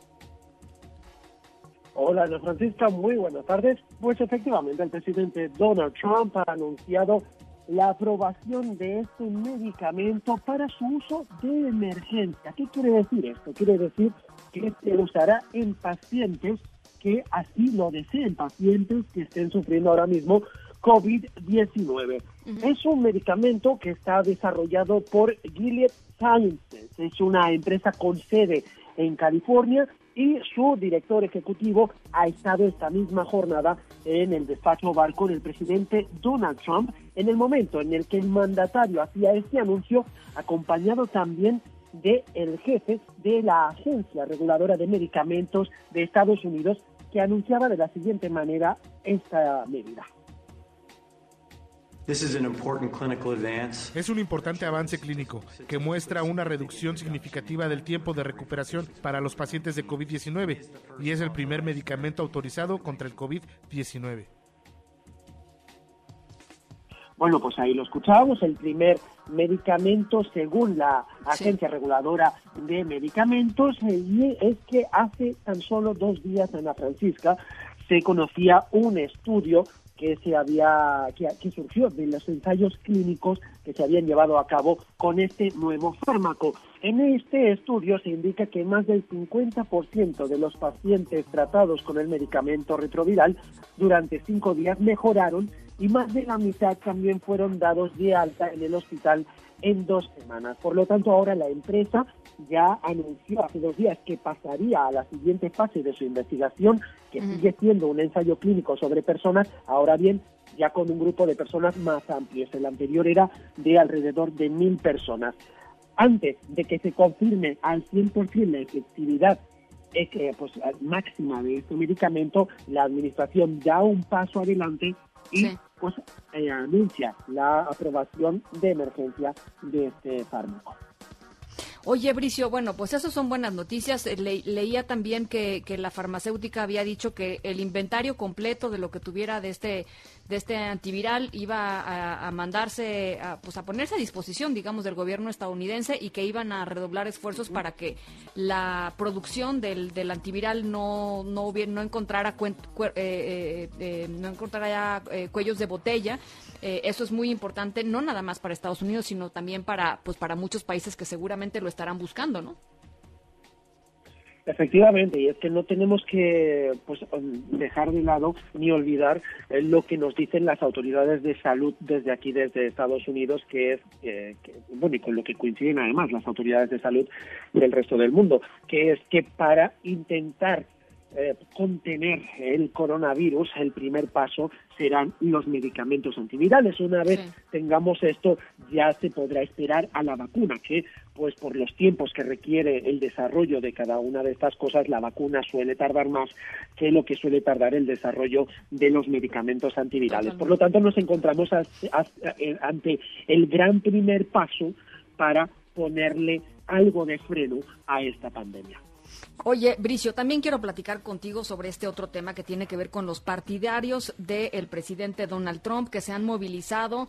Y cuando digo movilizado, para toda la gente que nos está escuchando, es literalmente han roto la cuarentena, han salido a las calles armados, este, para irse a manifestar a eh, pues los edificios de gobierno de algunos de sobre todo gobernadores demócratas evidentemente que están eh, pues eh, digamos, en el debate con el presidente Donald Trump de si cerrar o ya abrir un poco más la, la economía y, y, estos, y estas personas eh, armados hasta los dientes, literalmente, pues casi, casi tomando las oficinas de los gobernadores. Es una locura, Bricio. Pues sí, la verdad es que sí, y es un episodio que hemos visto en diferentes estados del país. El último ha sido en el estado de Michigan, donde vimos a manifestantes, como bien describías, armados, eh, vestidos con ropas, vestimentas de camuflaje, que irrumpían en el Capitolio, en el Congreso de ese estado, donde se estaba discutiendo si ampliar las medidas de confinamiento. Como bien indicabas, Michigan es un estado donde su gobernadora es de la oposición, del Partido Demócrata, y por lo tanto no perdamos tampoco de vista que el presidente hace unos días instó a través de Twitter a que ese mismo estado, Michigan, Minnesota y también Virginia, todos ellos controlados por la oposición demócrata, pues instó a eh, sus simpatizantes a que liberaran los estados, dijo literalmente el presidente Donald Trump, eh, pues alentando de esta forma a asistir a manifestaciones masivas violando las órdenes de permanecer en casa que había en vigor en todos esos estados. Bueno, pues ocurrió ahora en, en Michigan. También, eh, sin embargo, no se salieron con la suya los manifestantes ni tampoco consiguieron intimidar a la gobernadora, en este caso demócrata, que por cierto, un dato interesante, Gretchen uh, Whitmer es una gobernadora cuyo nombre está sonando también para ser vicepresidenta o candidata a la vicepresidencia junto al candidato demócrata que salga. Pero este es otro tema. Lo importante es que, eh, como digo, no se intimidó y pese a que en el Congreso los republicanos votaron en contra de ampliar las medidas de confinamiento, la gobernadora de Michigan decidió imponer su autoridad, acogerse a unas leyes que existen para que en situación de emergencia ella tenga la última palabra y decidió ampliar esta orden de confinamiento en el Estado. Bueno, pues qué, qué, qué, qué eh, fotografías, qué imágenes nos está dejando eh, pues esta crisis sanitaria en muchísimos lugares del mundo. Esta que, estas que vi hoy de, Michigan sí me, me, parecieron increíbles, Bricio. La, pues esto, sí, Porque Ana, sí, sí. Ana Francisca, es que además en Michigan la, la, legislación de las armas, que depende de cada estado en, en este país, ¿Sí? Pues en Michigan eh, puedes portar un arma siempre y cuando la lleves descubierta. Y es por eso que eh, en, los manifestantes veíamos que muchos llevaban armas pues colgadas a sus espaldas o en la mano o, colgadas en el cinturón, pero siempre al descubierto algo que hace pues que la imagen sea, por supuesto, mucho más impactante. Y cuando decimos armas, decimos este semiautomáticas, ¿no? Este cuernos de chivo, no no estamos diciendo este unas pistolas. No, no, no, estamos estamos hablando de como Rambo, digamos. De, largas, o sea, de, armas grandes. Sí, sí, sí, como como Rambo, Bricio, como Rambo. Ay, sí, de verdad, ya, solo faltaba la ametralladora por ahí. Pero bueno, no demos ideas, no demos ideas. Que, que por acá, con el tema de las armas, sí, ya se lo sabemos que todo es posible. Sí, sí, lo sé. Bueno, Bricio, te agradezco mucho. Eh, que pases buen fin de semana. Igualmente, buen fin de semana y a cuidarse. Un abrazo, Bricio Segovia, desde Washington. Eh, y después de que se frenó en el Congreso la sesión extraordinaria, ya les platicábamos para discutir la iniciativa del presidente para eh, pues, reasignar presupuesto en caso de emergencias, la Comisión Permanente eh, lo que sí hizo fue ratificar en medio de críticas y debate de la oposición al nuevo titular de la Administración de Aduanas del SAT. Oscar Palacios, ¿cómo estás? Buenas tardes. Otra vez, platícanos. ¿Qué tal, Ana Francisca? Nuevamente, buenas tardes. La Comisión Permanente del Congreso de la Unión ratificó por la vía del Fast Track el nombramiento de Horacio Duarte como nuevo titular de la Administración General de Aduanas del SAT. Apenas instalados los trabajos de la Comisión Permanente, diputados y senadores dieron entrada al nombramiento de Horacio Duarte, el cual fue avalado con 29 votos a favor y 6 en contra, eso sí, dispensando todos los trámites. Durante la discusión, como lo mencionabas, el senador por el PAN, Yunen Rementería, aseguró que Horacio Duarte no cuenta con la experiencia suficiente para enfrentar el problema de la corrupción que dijo es un monstruo de mil cabezas. Escuchemos. No tenemos en lo particular ningún inconveniente con él. Lo que sí lo tenemos es con su perfil, con su expertise, con su experiencia, porque no la manifiesta, porque no tiene en su currículum ninguna experiencia para ello y requiere, como incluso el propio presidente lo ha dicho, que es un asunto muy complicado, que es un monstruo de mil cabezas y por supuesto que esos monstruos de mil cabezas necesitan gente con experiencia. No obstante, senadores de oposición salieron en defensa de este nombramiento. El senador Higinio Martínez, el senadores de Morena fueron los que salieron en defensa de este nombramiento. El senador Higinio Martínez aseguró que más allá de la experiencia de Horacio Duarte, es una persona honesta, lo cual dijo, pues es lo primero que se requiere para ocupar un cargo tan importante. Así lo dijo el senador precisamente por Morena. De igual forma, la senadora Marta Lucía Micher defendió este nombramiento de Horacio Duarte y criticó que desde la oposición pues se pida un perfil con experiencia. Una vez avalado su nombramiento, Horacio Duarte rindió protesta ante el Pleno de la Comisión Permanente como nuevo administrador general de aduana. Ana Francisca es el reporte. Buenas tardes. Muchas gracias, Oscar. Buenas tardes. Hasta luego. Autoridades de la Secretaría de Economía y del Instituto Mexicano del Seguro Social informan desde Palacio Nacional, como todas las tardes, em, cómo va la entrega de, em, de los créditos eh, por el COVID-19. Hoy se cumple justamente una semana. Está, está hablando en estos momentos Zoe Robledo, director general del IMSS, y están eh, presentando testimonios de empresarios beneficiados. Vamos a escuchar algunos de estos testimonios. Gracias.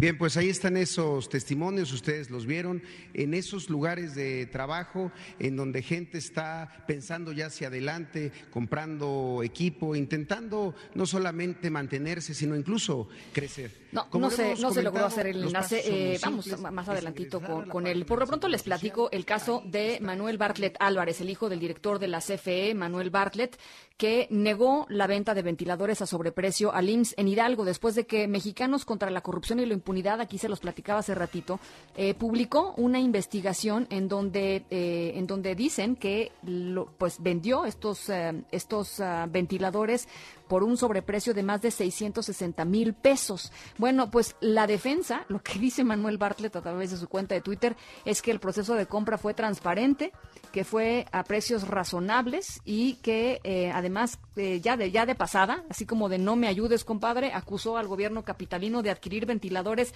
a más de dos millones de pesos por unidad, es decir, todavía más caros de los que de los que Manuel Bartlett Álvarez, hijo del ex, hijo del director, perdón, de la CFE, Manuel Bartlett le vendió al IMSS de Hidalgo.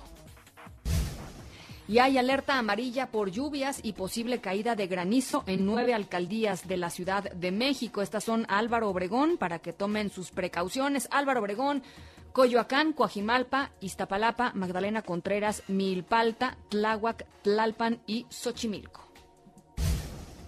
Y las cenizas del cantautor mexicano Oscar Chávez, quien falleció ayer, ya se los platicábamos por complicaciones eh, por COVID-19, ya se entregaron a su esposa, la ex bailarina y coreógrafa Raquel Vázquez, pero el funeral se realizará eh, pues ya que pase el confinamiento por esta crisis sanitaria. Por la mañana el presidente en la mañanera eh, recordó así a, a Oscar Chávez.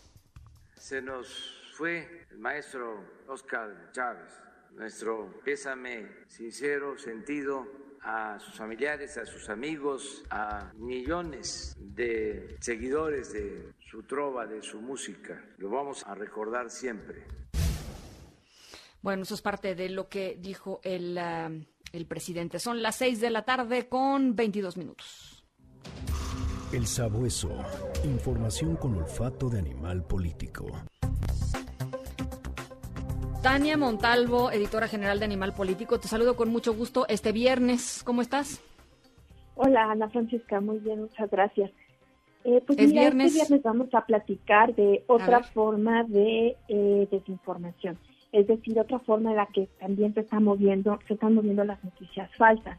Justamente en todas las redes, Facebook, Twitter, WhatsApp, está circulando un mensaje en donde un premio Nobel un premio, Nobel de, Medicina de 2000 de 2018, Tazuku Honjo, en teoría, pues dice que el origen del coronavirus no es natural, ¿no? Sino que es fabricado justamente para soportar esta teoría de la conspiración, de que pues es para eh, pues disminuir la cantidad de población, no es una guerra comercial entre Estados Unidos y China, etcétera.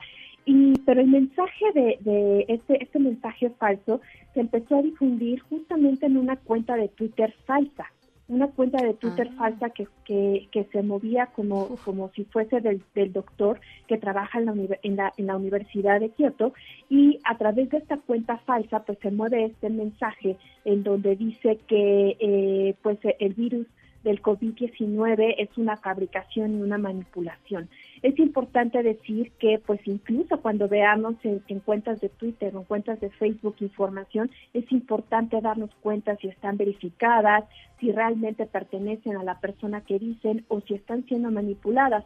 El mismo doctor Kazuku Honjo publicó un, comunicado en donde dice que, que pues le causa mucho mucho dolor y le entristece que su nombre y el de la Universidad de Kioto se hayan utilizado para difundir acusaciones falsas y desinformación.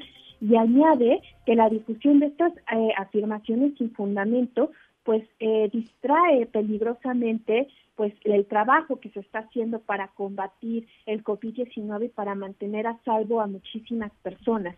La cuenta de Twitter falsa que publicó esta información, pues eh, en cuanto eh, se, se publica el comunicado desmintiéndola, lo que hace es que cambia el nombre de usuario y, y, y modifica por completo su perfil como para intentar esconderse eh, después de que se, después de que la desmintieron, ¿no? Entonces ha, ha, ocurrido que se crean cuentas falsas en Twitter o en Facebook para hacerse pasar por por alguna personalidad, por alguna autoridad, etcétera, y con ello pues eh, difundir desinformación. Entonces también tenemos que estar alertas de eso, es decir, no porque lo veamos tuiteado o posteado en Facebook significa que es información verdadera.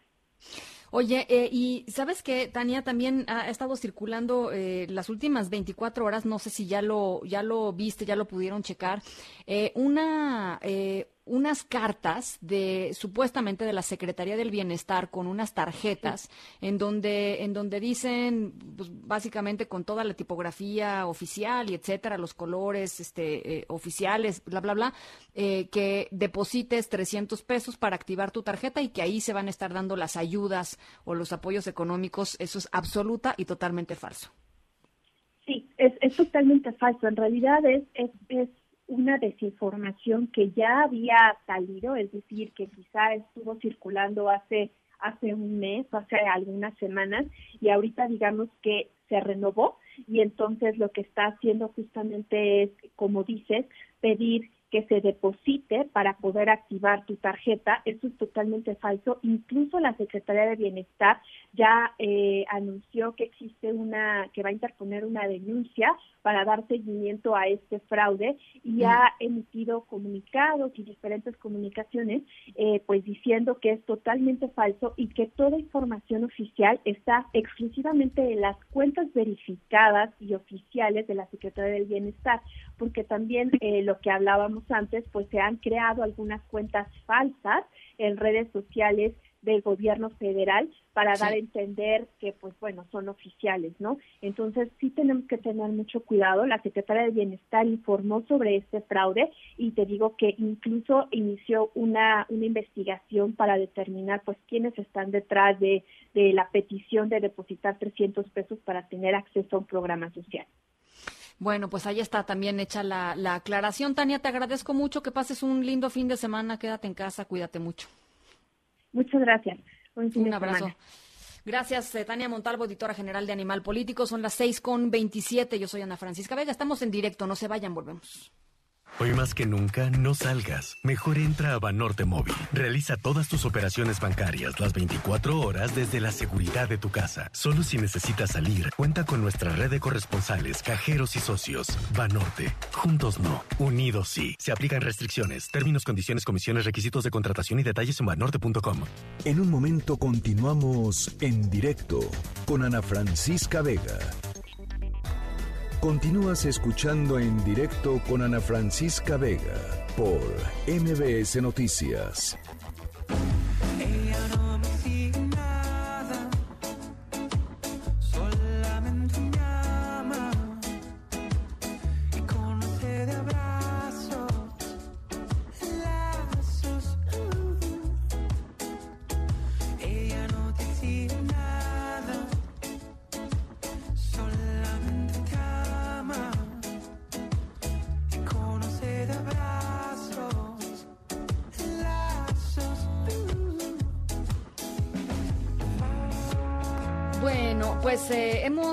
Recibido eh, algunas llamadas, algunas comunicaciones en redes sociales y a través de nuestro número de WhatsApp eh, eh, con este tema de las mascotas y el coronavirus, las mascotas y el COVID-19. hay, un, hay un montón de mitos que hemos tratado de aclarar aquí, pero para platicar sobre, sobre este tema y que quede muy, muy, muy clarito, porque, porque hay gente que está abandonando, por ejemplo, a sus mascotas rescatistas, están diciendo en redes sociales, ahora estamos recibiendo muchos más gatitos y perritos eh, sobre todo eh, porque la gente está asustada. Eh, para platicar sobre estos temas está con nosotros el doctor mm, Jesús Marín Heredia, académico de la Facultad de Medicina Veterinaria y Zootecnia de la UNAM. Doctor, ¿cómo está? Me da mucho gusto saludarlo. Hola, igualmente, buenas tardes, ¿cómo están? Buenas tardes, doctor. Pues a ver, tengo entendido que el, coronavirus es un es, es, un virus que está presente en animales. Eso así así es, digamos, ¿no? Sí, hay varios coronavirus de animales, o sea, hablando de perros y gatos, por ejemplo, tenemos eh, coronavirus eh, que causan diarrea, que son coronavirus entéricos. Eh, ese coronavirus entérico en gatos se transforma también por un coronavirus de peritonitis infecciosa, pero estos son coronavirus exclusivos de, de, los perros y de los gatos. hay otras especies, los cerdos también tienen coronavirus de gastroenteritis transmisible y son específicos de su especie. Eh, ¿Y esto, esto qué, qué relación tiene con, con los coronavirus humanos? Eh, bueno, eh, las situaciones de que los coronavirus de humanos eh, usan un receptor en las células, en las células de los humanos, de, eh, principalmente en este caso pues de las células respiratorias, que es una enzima, que es la enzima convertidora de angiotensina 2 y esa enzima la, la tienen prácticamente también todos los mamíferos, solo que las diferencias moleculares en esa enzima eh, varían eh, de entre especie y especie y esto hace que no se encaje perfectamente bien el coronavirus de humano a las células de los animales. Sin embargo, las parecidos de ese receptor, eh, es, hagamos de cuenta que son piezas de rompecabezas, ¿no? Entonces el virus, la superficie del virus, la espícula que tiene en la superficie del virus se tiene que encajar en la, en la superficie de la célula con mediante ese receptor, que es como otra pieza de rompecabezas. Entonces, si no encaja perfectamente bien, eso va a hacer que no se produzca enfermedad como tal, como la que se produce en humanos. Sin embargo, pues sí ha habido este, algunos reportes de casos donde sí se logró infectar, por ejemplo, algún perro por ahí en, en Hong Kong hay eh, algunos casos, eh, de algún gato también en Hong Kong, hubo un gato en Bélgica que le hicieron una prueba y salió positivo, hubo dos gatos recientemente en Nueva York, Incluso hubo un tigre que también salió positivo a la prueba y algunas veces con cierta manifestación clínica. Entonces lo que se ha visto es de que sí pueden llegar por esos parecidos en los receptores a contagiarse, pero no a producir la enfermedad como la produciría en un ser humano o en todo caso los casos son aislados. O sea, ha habido muy pocos casos reportados eh, y eh, en todo caso también es la transmisión desde el ser humano al animal. Eh, es al, digamos es al revés del miedo, ¿no? El miedo es, que el animal te contagie, ¿no? Exactamente. El, el, hecho de que se pudiera contagiar del animal al humano eh, no está para nada comprobado, es decir, no hay ninguna evidencia de que se pueda transmitir de los animales al hombre y eso está bien bien establecido hasta la fecha, ¿no? Entonces no hay que tener ningún temor, ninguna preocupación de que nos lo puedan transmitir y si es al revés, bueno, pues podría ser en casos excepcionales y pues la eh, recomendación también sería de que si una persona padece COVID-19 no no amerita hospitalización y está en casa y tiene una mascota, pues tenga precauciones con la mascota por estos casos que ha habido eh, simplemente la precaución general es eh, lavarse muy bien las manos eh, antes y después de manipular a la mascota o sus accesorios, su plato de comida. Este, si tienen un gato que no lo dejen salir a la, a la calle para evitar pues cualquier posible contagio en el exterior y precauciones básicas como estas y no debe haber preocupación de más.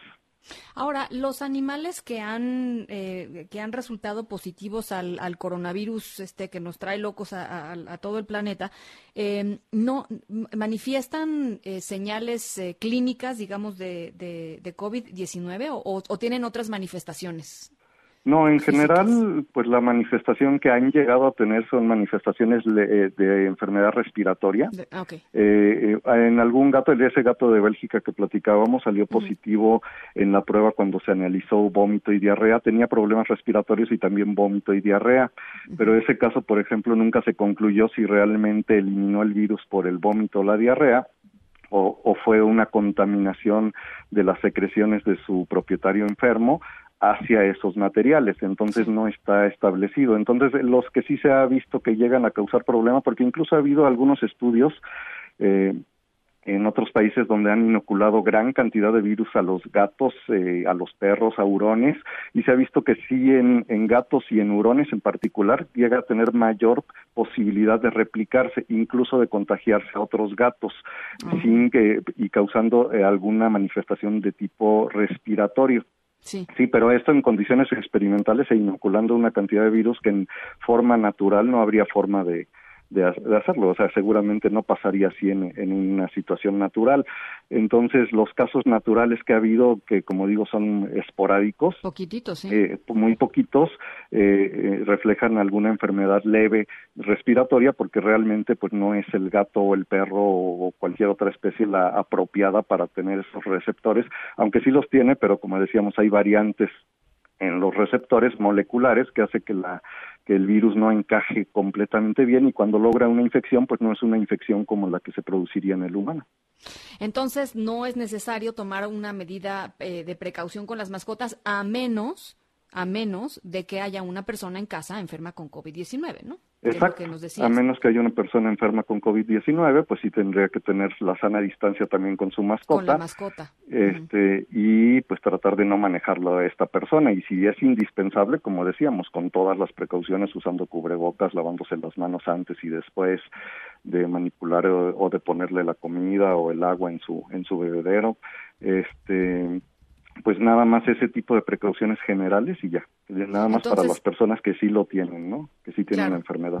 Es, es un miedo totalmente infundado, ¿no? Este este este este mito de las mascotas están están están transmitiendo el coronavirus a los humanos es totalmente infundado, hay que decirlo con, con todas sus letras. Así es, completamente infundado, no hay no hay que tener ningún temor, no lo han eh, no lo pueden transmitir, no hay ningún, ningún, a pesar de que hay miles, millones ya casi de casos este, de COVID-19 en personas, los reportes son muy aislados, e ir el de la persona al, a la mascota y nunca ha habido ninguno hasta ahorita y, y, pensamos que no va a haber, este, porque lo mismo pasó también con la epidemia del COVID en el 2002, cuando algunos animales llegaron a ser infectados, pero nunca se transmitió masivamente ni nunca se demostró tampoco en esos casos de que se transmitiera al humano. Entonces ahorita pensamos que así va a ser, que no, no debe por qué haber ningún temor y, cualquier situación de estas es eh, completamente infundada. Bueno, pues teníamos muchas ganas de platicar con alguien que efectivamente fuera, este, pues fuera autoridad en la materia, porque sí, sí nos estaban llegando muchas dudas y reportes también, eh, como decía al inicio del programa, de, de, pues de personas que se dedican a, rescatar a, animales que, pues, que estaban antes en, en, casas, diciendo que en esta cuarentena han visto una, un incremento eh, y bueno, pues hay que, hay que despejar eh, miedo por lo menos en ese sentido. Le agradezco mucho, doctor. Al contrario, muchas gracias. Un abrazo, doctor Jesús Marín Heredia, de la Facultad de Medicina Veterinaria y Zootecnia de la UNAM. En directo.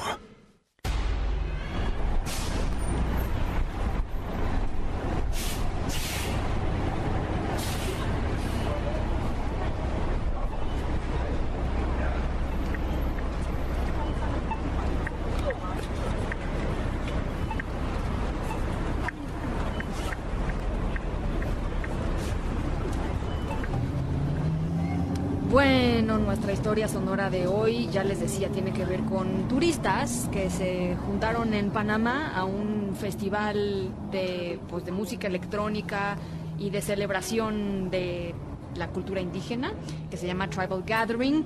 Eh, principalmente británicos, hay que decir. Eh, empezó en febrero pasado, todo iba bien hasta que, pues ya saben, el COVID hizo de las suyas y cada país comenzó a tomar medidas, eh, pues algunas muy drásticas y muy muy, firmes para evitar la propagación. Los asistentes a este festival buscaron todos los medios posibles para poder regresar a su país. Eh, ¿Y qué creen? Al ratito les platico qué les pasó. Son las 6.39, yo soy Ana Francisca Vega, estamos en directo, regresamos con más. En un momento continuamos en directo con Ana Francisca Vega. Continúas escuchando en directo con Ana Francisca Vega por MBS Noticias. No se crea ni se destruye. Ciencia en directo con María Emilia Beyer.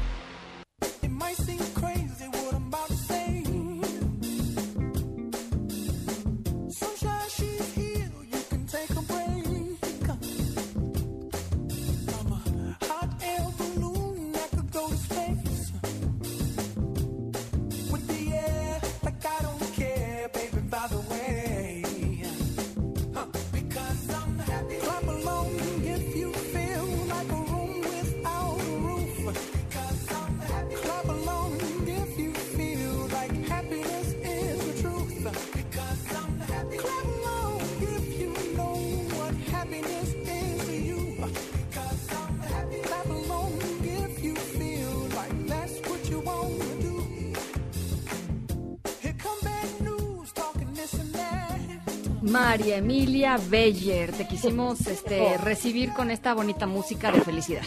Ay, sí, me encanta. Ya me tienes acá de este lado bailando. ¿Eh? Pero estoy segura de que no estaba bailando sola. Muy posiblemente muchos de, de, las personas que nos acompañan a través de nuestro programa estaban bailando también. Y justo de eso te vengo a platicar hoy un poquito, Ana Francis. A ver, cuéntanos. Mira, de los estudios que involucran justamente al cerebro, al sistema nervioso central, a la música y cómo la percibimos, e incluso a cómo esta música detona que las regiones motoras del cerebro pues tengan ganas de hacer lo que estaba haciendo yo ahorita con la canción que me acabas de poner, que es bailar. Y un poco tratar de, platicar, bueno, por qué y cuáles son las melodías que nos invitan a bailar, unas más que otras, ¿no? Entonces todo esto es también parte de los estudios de la ciencia y en particular te voy a platicar de los eh, análisis que realiza un grupo llamado Edonia. Edonia es un grupo de investigación de la Universidad de Aarhus en Dinamarca y de la Universidad de Oxford, de la famosísima Universidad de Oxford en el Reino Unido, Y bueno, pues resulta que el director de Edonia, de este grupo de investigación, que es un danés que se llama Morten Klingenbach, estudia cómo experimentamos el placer en el cerebro y una de las ramas de su estudio se centra en la música, justamente. y, eh, ¿Y por qué la música? Bueno, pues porque la música es inherente al ser humano como especie y consideramos desde el punto de vista científico, pues que este es un, un, hallazgo un poco extraño, pero en todas las épocas y en todas las culturas que conocemos, eh, se ha encontrado registro de música, de que hacemos música, de que además la música es tribal, congrega, une, está la música folclórica, en fin, entonces como que de verdad es algo que nos parece muy importante fabricar, entender y claramente el cerebro tiene un apego por estos sonidos transformados en melodías. Ya hace 43 mil años tenemos flautas eh, hechas con hueso de mamut, por ejemplo. Entonces ya sabemos que desde hace 43 mil años había grupos de personas que se reunían seguramente a patear el piso, a aplaudir, a tronar los dedos y a tocar, a fabricar instrumentos musicales, ¿no? Entonces, bueno, ¿qué es lo que dice Klingelbach? Lo que nos dice él a través de sus estudios es que hay un conjunto de propiedades musicales que son las favoritas del cerebro. Al cerebro no le da igual qué música sea y puede además identificar perfectamente bien cuando es solo un ruido o cuando es algo que tiene un carácter de notación musical. Entonces lo que él nos dice es que las melodías que combinan un poco de sorpresa con estrofas o secciones que sí son previsibles, esas son del gusto del cerebro. Esas son las que más le agradan e incluso son las que nos invitan a responder físicamente a estas ah. melodías mediante el baile. Habrá gente que diga a mí no me gusta bailar, pero incluso si no te gusta salir a exponerte en una pista, a lo mejor estás moviendo el pie, que es lo que él dice. Él dice, esta ya es una respuesta de la región motora del cerebro. a lo mejor estás golpeando la rodilla con la mano, estás ladeando la cabeza a ritmo. Entonces, aunque no estés bailando, de todas formas sí estás respondiendo. Es el impulso, claro es el impulso. Y entonces fíjate que aquí hay una serie de experimentos muy bonitos en donde, por ejemplo, se pone a escuchar a la gente eh, un estudio de Chopin, ¿no? Algunos voluntarios, algunos son músicos profesionales, otros no lo son, y se analiza la respuesta cerebral gracias a estas máquinas maravillosas de resonancia magnética que nos dan imágenes de cerebros en vivo. Entonces, se le pide a pianistas muy connotados que toquen exactamente la partitura de Chopin tal cual, nota a nota de forma muy mecánica. La gente le escucha. Y luego a cada pianista se le pide que toque exactamente lo mismo y la partitura no ha cambiado, pero que pero que le metan, digamos, como su sello personal. Y el cerebro responde de forma distinta. Desde luego siempre se iluminan una serie de regiones, muchas relacionadas con el área de Broca, que tiene que ver con el lenguaje cuando escuchamos música, y eso es importante, parece que hay una relación muy importante entre nuestra capacidad de hacer música y nuestra capacidad de hablar, ajá, pero cuando hay una carga emocional que el propio artista le mete, aunque la partitura sea idéntica, el cerebro es finísimo para detectar esas sutilezas y se entienden más áreas, se entienden áreas de emoción. Yo-Yo Ma, el famosísimo chelista, lo explica así, nos dice, lo interesante está él tratando de decir por qué algunas melodías funcionan más que otras, y entonces él dice, lo interesante es la desviación del patrón musical. Es decir, tú ya sabías que iba a venir y de repente hay una desviación y hay una sorpresa, ¿no? Pero él dice también, pero una sorpresa es una sorpresa solo cuando sabes qué había antes y no esperabas nada más. Y de pronto los platillos o de pronto te cambian la estrofa o de pronto entra la voz de otra persona que no sabías que iba a estar ahí. Entonces, bueno, también ya para cerrar la nota, el ingeniero de sonido de los Beatles, Geoff Emerick, decía que muchas veces cuando estaban grabando alguien se equivocaba en algo, eh, eh, Ringo o de repente en la percusión o lo que fuera, y que esas canciones quedaron así porque ellos mismos decían, esto nos hace sonar más mejor. humanos y nos hace conectar mejor con la gente, y pues la ciencia les da la razón porque efectivamente estas pequeñas sorpresas son de repente las que nos gustan más.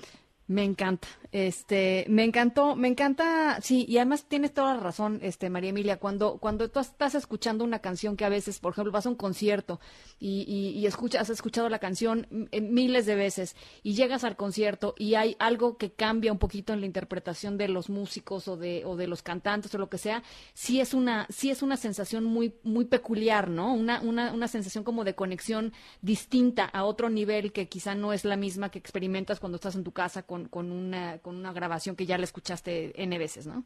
Exacto, porque además el cerebro, que es el, el, gran adicto a los patrones, le encanta el orden, le encantan los patrones, eso ya lo ha escuchado mucho y le sigue gustando, pero no lo entiende igual, porque ya sabe que va a pasar, ya sabe que va a venir. Efectivamente, Ana Francisca, y entonces por eso, pues aunque hayas escuchado mucho el disco, pues también a veces quieres invertir en ir al concierto, porque te deja una emoción. Ay, qué bonito, María Emilia. Pues te deseo mucha alegría este fin de semana, mucho baile, este, muchas endorfinas y este y platicamos la semana que entra. Claro que sí, claro que sí, Ana Francisca. Buen fin de semana para todos ustedes, ¿eh? Hasta luego. Un abrazo, María Emilia Beyer, la directora de Museo de Universum, Museo de las Ciencias. En directo.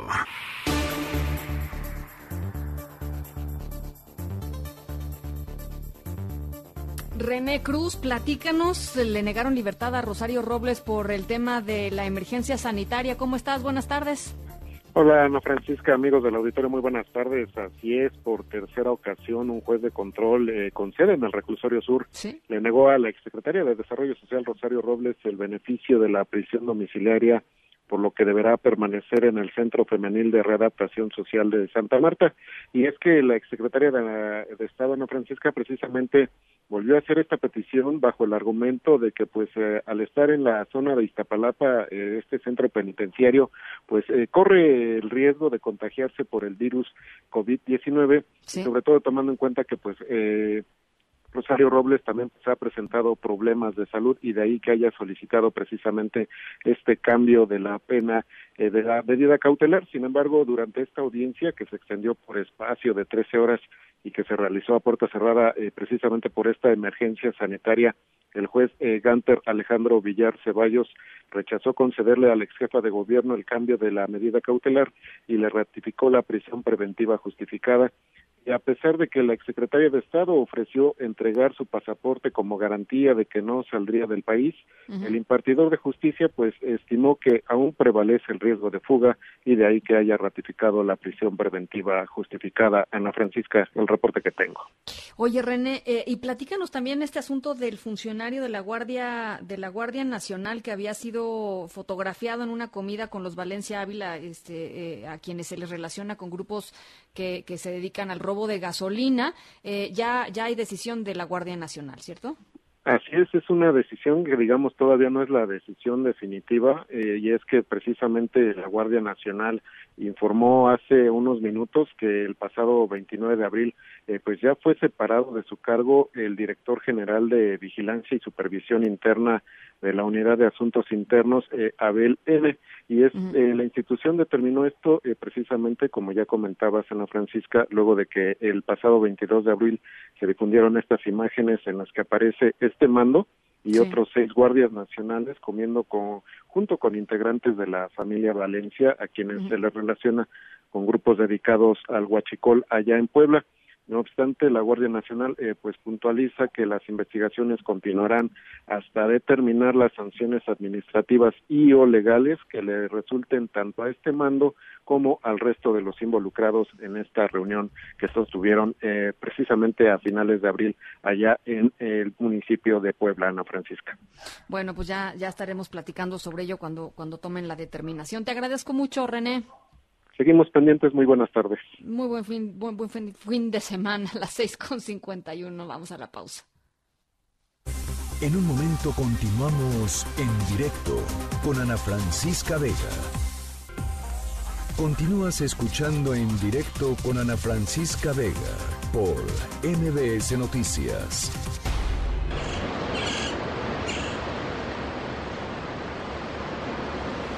Bueno, eh, pues estos jóvenes se fueron de fiesta a una isla en Panamá e iban a estar unos 15 días más o menos en, en este tribal gathering, pero pues resulta que se vino el tema de la pandemia de COVID-19 y quedaron atrapados en esta isla. Algunos llevan hasta 80 días. Los organizadores del, Tribal Gathering llevan 80 días ahí. Eh, gran, gran parte del público encerrado es del Reino Unido. Eh, y al principio pues la experiencia no era tan mala, pero conforme fueron pasando los días, pues evidentemente la cosa se fue poniendo mucho más complicada. Eh, un equipo encargado de la cocina se ha quedado en la isla y actualmente entrega comidas a quienes se quedaron varados. Se han organizado varias actividades para los viajeros, como noches de películas, clases de idiomas, karaokes, en fin. Em, son más o menos 55 eh, personas las que todavía están varadas en la isla, 45 asistentes y organizadores y 15 personas locales. Y a raíz de la difusión mediática sobre la situación de estas personas que llevan, ya les digo, algunas 80 días varadas ahí en una, en una isla perdida ahí en Panamá, eh, algunas de las embajadas eh, están auxiliando o están tratando de empezar a auxiliar a sus, a sus connacionales para volver a sus países, eh, pero se podrían imaginar una, una fiesta que terminó pues ya en una mega cruda, ¿no? Ya imagínense más de 80 días con las mismas personas. En fin, esa es nuestra historia sonora de hoy. MBS Noticias Contigo en Casa tiene para ti notas positivas. Philippines has a great history according to our geography. Karime López, platícanos qué nos traes hoy. Hola Ana, ¿cómo estás? Te cuento, en la semana platicamos sobre una mujer de 101 años que logró vencer al coronavirus. Ahora te traigo la historia de un bebé de 16 días que superó al coronavirus. Ah, Él se llama Kobe Manjares en honor al basquetbolista que falleció en enero pasado, Kobe Bryant. Eh, nació el 12 de abril, a los cinco días lo ingresaron al hospital y acaba de salir. Para mí la mejor parte de esto es cómo lo despidió el personal médico tras darle el alta. Hicieron cartulinas con el mensaje que decía, COVID vence al COVID. pues sí, hizo, hizo, hizo rima, hizo verso, hizo verso. Muy bien. Como un eslogan de coronavirus, ¿no? Está bien, me cayó, me cayó muy bien. Oye, todo esto lo pueden encontrar en la página de mbsnoticias.com, ¿no? Es correcto, en mbsnoticias.com encuentran buenas noticias, información verificada, infografías, todo lo que necesiten saber sobre coronavirus. Muy bien, te agradezco mucho, Karime. Buen fin de semana, cuídate mucho. Igualmente, Ana, buen fin de semana a todos. Gracias, son las 6.57. Nosotros nos vamos a nombre de todos los que hacen posible este espacio informativo. Gracias por acompañarnos en esta tarde de viernes y en esta semana. Muchísimas, muchísimas gracias de verdad. Yo soy Ana Francisca Vega. Se quedan como todas las tardes con Gaby Vargas y después, ya saben, charros contra gangsters. Pasen buena noche, buen fin de semana. Cuídense mucho, quédense en casa. Quédense en casa, por favor. Y nos escuchamos el lunes.